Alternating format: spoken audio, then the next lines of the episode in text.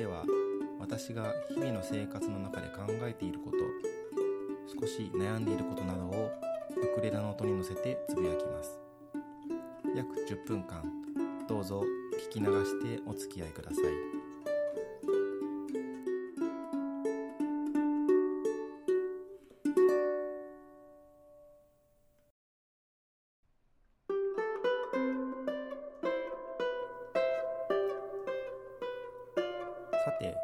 無事に2回目を迎えることができたこのポッドキャスト。また聞いてくださっている皆さんありがとうございます。最初のコーナーに行く前にメールをいただいていますのでご紹介します。名古屋市61歳男性ラジオネームウクレレおじさんからです。マキロンさん初めてお便りします。あ当たり前か。ウクレレ中心のラジオ風配信ワクワクして聞かせていただきました。マキロンさんの柔らかな声。オリジナルのウクレレ曲に癒されました。レモンサワーの歌のほほんとしてウクレレにぴったりですね。おじさんイメージの浅草とかじゃなくて山手のおしゃれなお店の女子会って雰囲気。私の好きなハワイアンの曲もぜひお願いします。ウクレレおじさんさんメールありがとうございます。曲の感想もどうもありがとうございます。私はどちらかというと浅草のホッピー通りで飲むのが好きです。ハワイアンの曲も今後考えていきたいと思います。それではコーナーに参ります。今週の頭の中のコーナーです。先週は今週の思いつきというコーナーでしたが2週目にして早くもコーナー名が変わりまして今週の頭の中です。今週はですね音楽の気分気分の改善効果というところをお話ししたいと思います。今ある本を読んでいて後ほど本の題名などはご紹介しますけれどもそこに音楽の気分改善効果というのがありましたのでそれを自分に当てはめた時にどうかなということを考えてみました。まず改善したい気分って何だろうかと思った時に私の場合はまずうつうつとした気分それからイライラした気分それから、えー、寂しい気分とこの3つがあるかなと思います。うつうつとした気分になるのはお腹が減っている時が一番多いですね。空腹時。それから、えー、人の儚さを思う時。こんな時もうつうつとした気分になります。イライラした気分。これは、えー、嫌なことを人からされた時。それから、えー、思ったように物事を進まない時。こんな時にイライラします。寂しい気分。これはですね、えー、友人と会えない時それからと3人以上のコミュニケーションをしていて何か自分疎外感を感じるなという時そういう時に寂しい気分になります。こういった気分を改善するのにどんな音楽が良さそうかというところで私にとってはまず活力のある音楽ですね。映画のサントラ特にジョン・ウィリアムズのようなああいう元気なサントラであるとかあとは元気なロックミュージックというのも元気になります。それから懐かしい音楽もなかなか効果的です。90年代の J-POP だったり80年代以前の夏メロあるいは演歌とか。自分にとってリアルタイムで聴いていなくても何か懐かしい気分になるものというのは落ち着く効果があると思います。あとはですね EDM のような複雑で何か興味深い音楽。あとはそうですね。理解可能な範囲の現代音楽といったものも何か頭集中力がそちらに奪われるせいか、えー、嫌な気分が改善するなと思います。こういった音楽をどうやって聴くかというところも大事だと思うんですけれども大きくは2つに分かれて自分でかける場合とかかっているものを耳にする場合があると思います。自分でかけるというと CD などの音源を自分で選んでかける、まあ、曲を選ぶ元気がある時はこれがいいですね。特に効果があると自分で分かっている曲を聴けます。もう一つストリーミングサービスのような Amazon Music のようなそういったものをかけるのもいいかと思います。サービスを立ち上げる立ち上げる延期があればある程度望んだジャンルの音楽が聴けますのでこれもなかなかいいと思います。一方たまたまかかっているものを耳にするというと代表的なものはラジオだと思います、まあ、ラジオがかかっているとたまに曲が挟まりますのでそこで知らない曲にも出会えるまあもちろん番組によりますけれどもジャンルはあまり選べないと思います。あとその曲の合間にラジオパーソナリティの喋りも挟まっていきますのでその喋りを聞いて元気になることもあるかなと思います。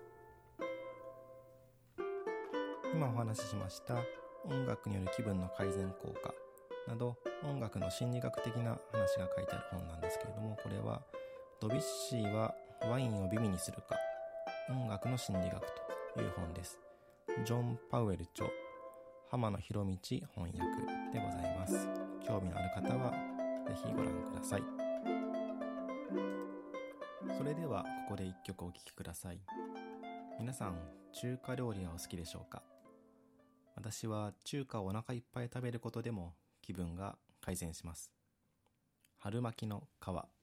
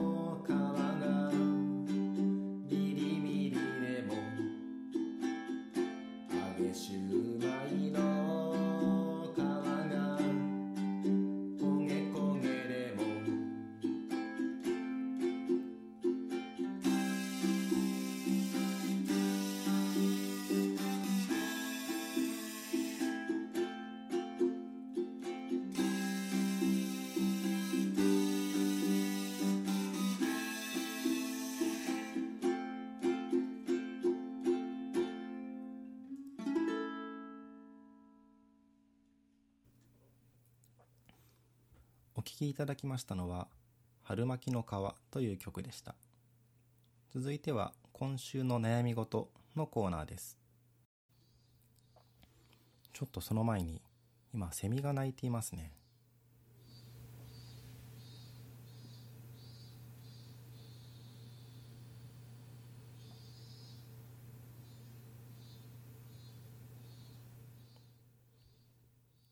今年初めてセミの声を聞きました。さてでは今週の悩み事なんですけれども今週はですね直したい喋り方の癖というのをお話ししたいと思います。先週初めてこのポッドキャストをやってみて自分で聞いてみてわかるんですけれどもやはりたくさん直したい癖があります。一つ目はですねえーというつなぎ言葉です。これは皆さんの中でも気になる方多いと思うんですけれども私もかなり気をつけているんですがそれでも入ってきます。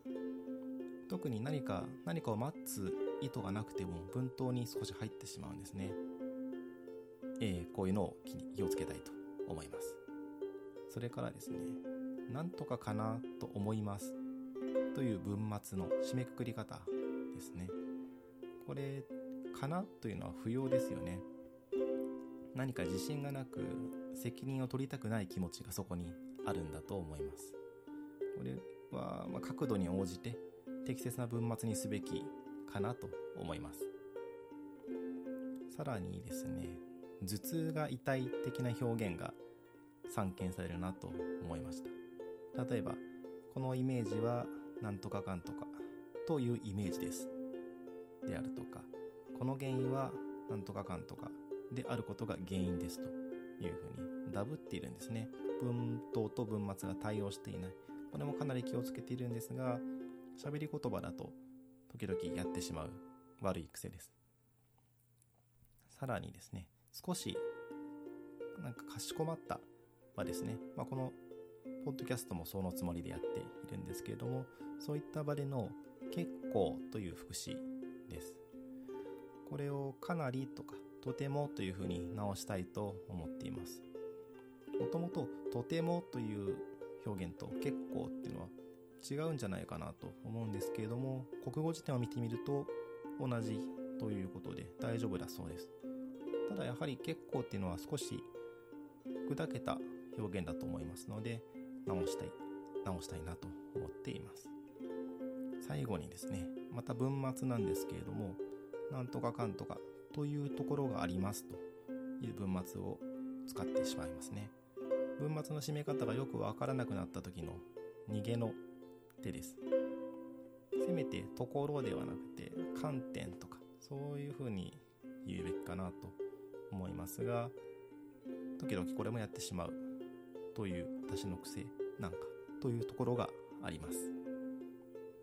このような感じで、えー、まあポッドキャストをやって聞いてみるということでもこの喋り方の癖っていうのがうまく直していけたらいいなと思っております。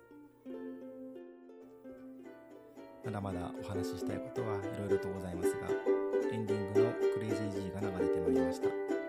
続きはまた次回にお話しするかもしれません。次回はだいたい1週間後の予定です。この番組では皆様からのメールを募集しています。メールアドレスはウクレレツイート at gmail.com ウクレレツイートはアルファベット小文字で UKULELETWEET です。感想や皆さんが思いついてしまったこと私の悩み事へのアドバイスなどお待ちしております。お聴きいただきありがとうございました。お相手はウクレレを弾いていますマキロンでした。それではまたお元気で。